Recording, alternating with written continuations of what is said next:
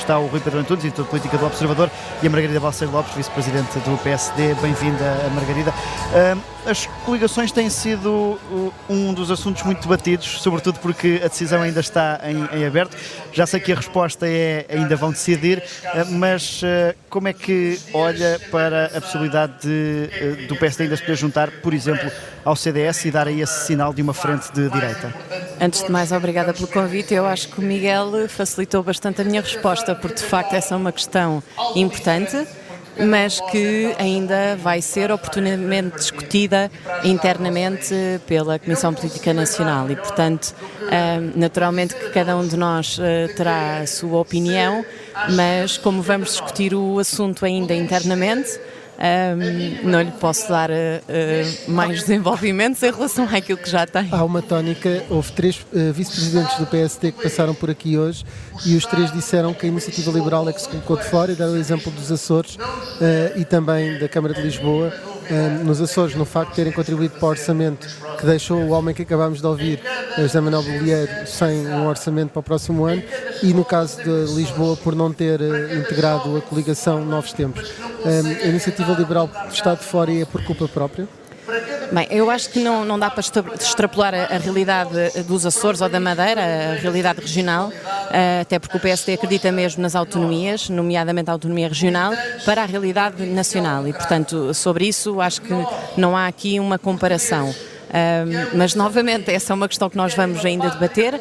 Naturalmente que, e agora falando até uh, depois de, de, já termos governo e, e numa lógica de futuro, é, será, não, não, será surpresa para ninguém que tenhamos uma grande capacidade de diálogo com a iniciativa liberal, uh, com o CDS, se, se, voltar a estar no Parlamento. Uh, é normal porque, enfim, existe de facto alguma proximidade em algumas matérias. Um, agora, mais do que isso, se vamos ou não vamos coligados, essa é uma questão que oportunamente uh, saberão. As, as autonomias uh, são de facto para respeitar, uh, mas nos Açores, José Manuel Bolieiro ficou em segundo lugar e governou, mesmo ficando em segundo lugar. Luís Montenegro já disse que não. Isto não, é, não traz uma desvantagem estratégica caso o PSD não fique em primeiro por 1 ou 2% e mesmo assim, por exemplo, com a iniciativa liberal e eventualmente o CDS ter uma maioria de mandatos, não é desperdiçar uma oportunidade para governar, caso isso acontecesse? Eu acho que não, porque eu acho que é uh, honestidade e clareza com o eleitorado. Uh, dizer à partida em que condições é que estamos disponíveis para governar. Agora, eu acho que há uma mensagem muito importante para deixar aqui hoje. O nosso objetivo é ganhar as eleições. Não existam qualquer tipo de dúvidas em relação a isso. É esse o nosso objetivo.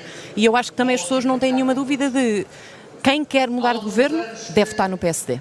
Nós vimos ali uh, Feijó, o candidato espanhol, há pouco num vídeo, que ganhou as eleições no sentido que ficou em primeiro, mas não conseguiu governar. Uh, não é isso que pode também acontecer a Luís Montenegro e à direção do PSD que integra? Bem, no limite, em democracia tudo é possível, porque o povo é soberano e, portanto, o PSD não tem é medo da democracia, nem de, nem de ouvir as pessoas, nem de ouvir o povo. e fará a leitura que, que, que deverá fazer na sequência daqueles que forem os resultados eleitorais. Agora, a preocupação do PSD neste momento, é ganhar as eleições, dar um novo governo e uma terceira preocupação que está muito presente na cabeça de todos nós: recuperar o, o, o, prestígio, a credibilidade e a dignidade das instituições.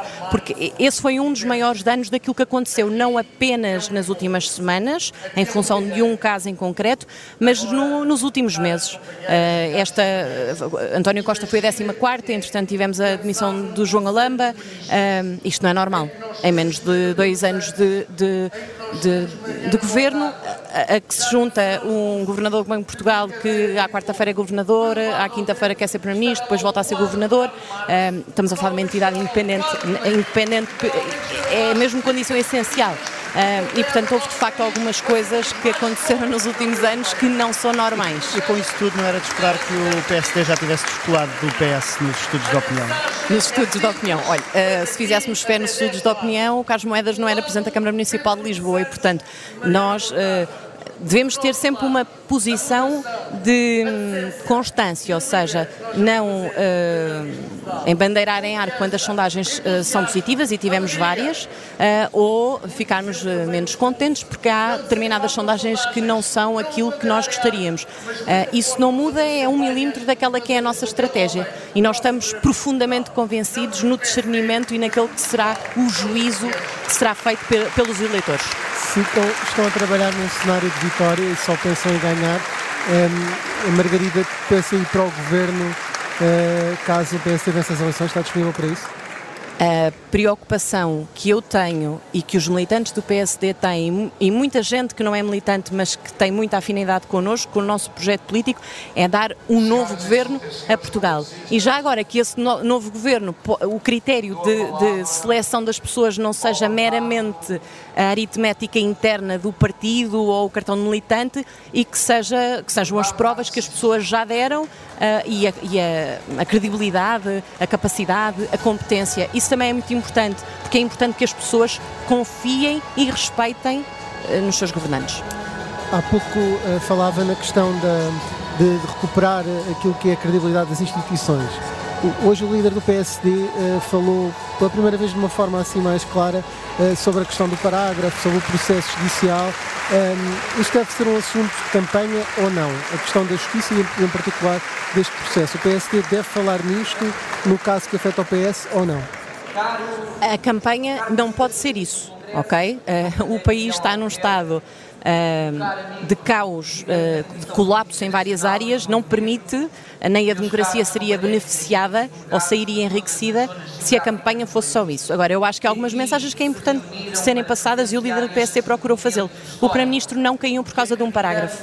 O Primeiro-Ministro teve buscas na residência oficial do Primeiro-Ministro, teve um chefe de, de, gabinete detido, entretanto encontraram lá não sei quantos milhares de euros, teve um melhor amigo, e não é por ser melhor amigo, é porque na qualidade de melhor amigo, atuou em representação do Estado em negócios que envolveram, lá está, a coisa pública. Teve um ministro buscado, entretanto constituído arguído, a que se juntam todos os outros casos que há pouco falava. Portanto, não é aquele parágrafo. É, eu acho que esta mensagem é muito importante.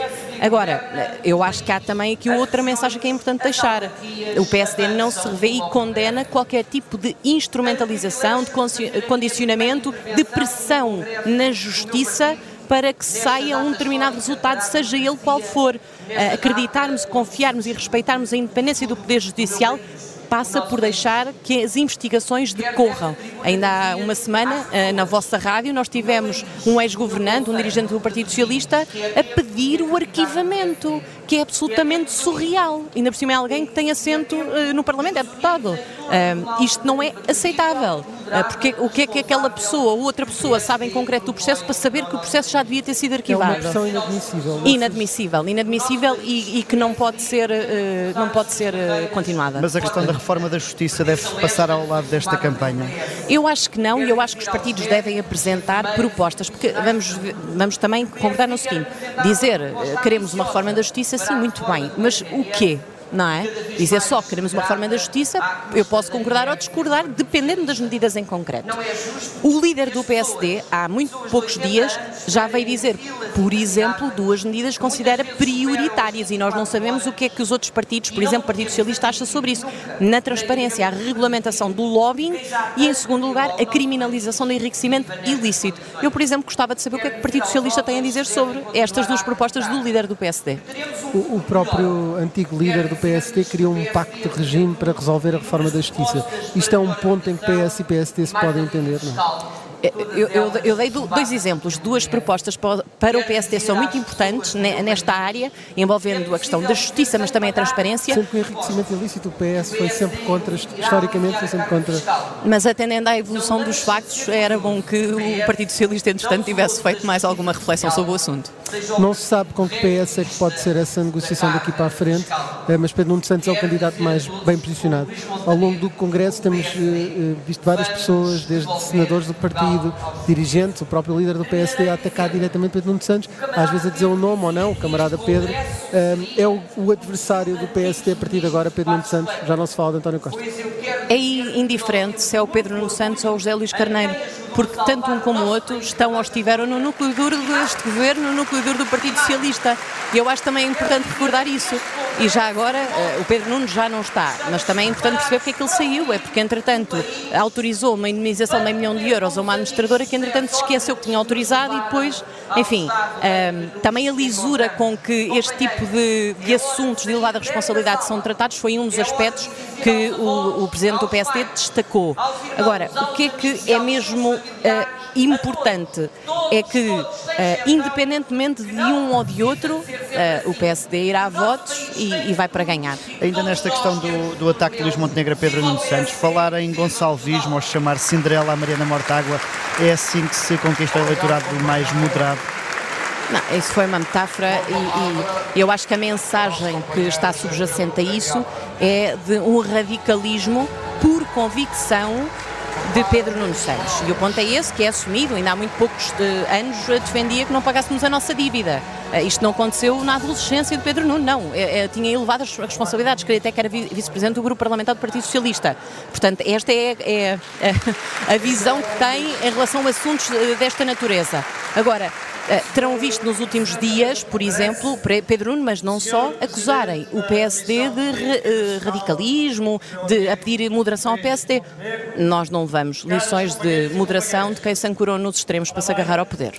Uh, Margarida há pouco tempo liderava uma estrutura juvenil. Uma das críticas que o PSD está a fazer de forma recorrente a Pedro Nuno Santos é a questão da imaturidade. Isto não, não é associado à idade, mas à personalidade de Pedro Nuno Santos? A maturidade não tem, não tem a ver com a idade, quer dizer, uh, há pessoas que, enfim, uh, chegando aos 40 ou aos 50 anos, continuam, eu dei há pouco esse exemplo, mas podia dar outro. Uh, Pedro Nuno Santos anunciou dois aeroportos, não, não um, mas dois, numa quarta-feira, e na quinta-feira pediu desculpas ao país, porque afinal aquilo tinha sido um mero erro de comunicação. sim, isto é sinal de imaturidade e não é uma acusação no vácuo. Eu estou a dar dois exemplos muito concretos que atestam esta conclusão. Obrigado Margarida Balseiro Lopes, vice-presidente do PSD. Obrigado por se ter juntado a nós nesta emissão especial.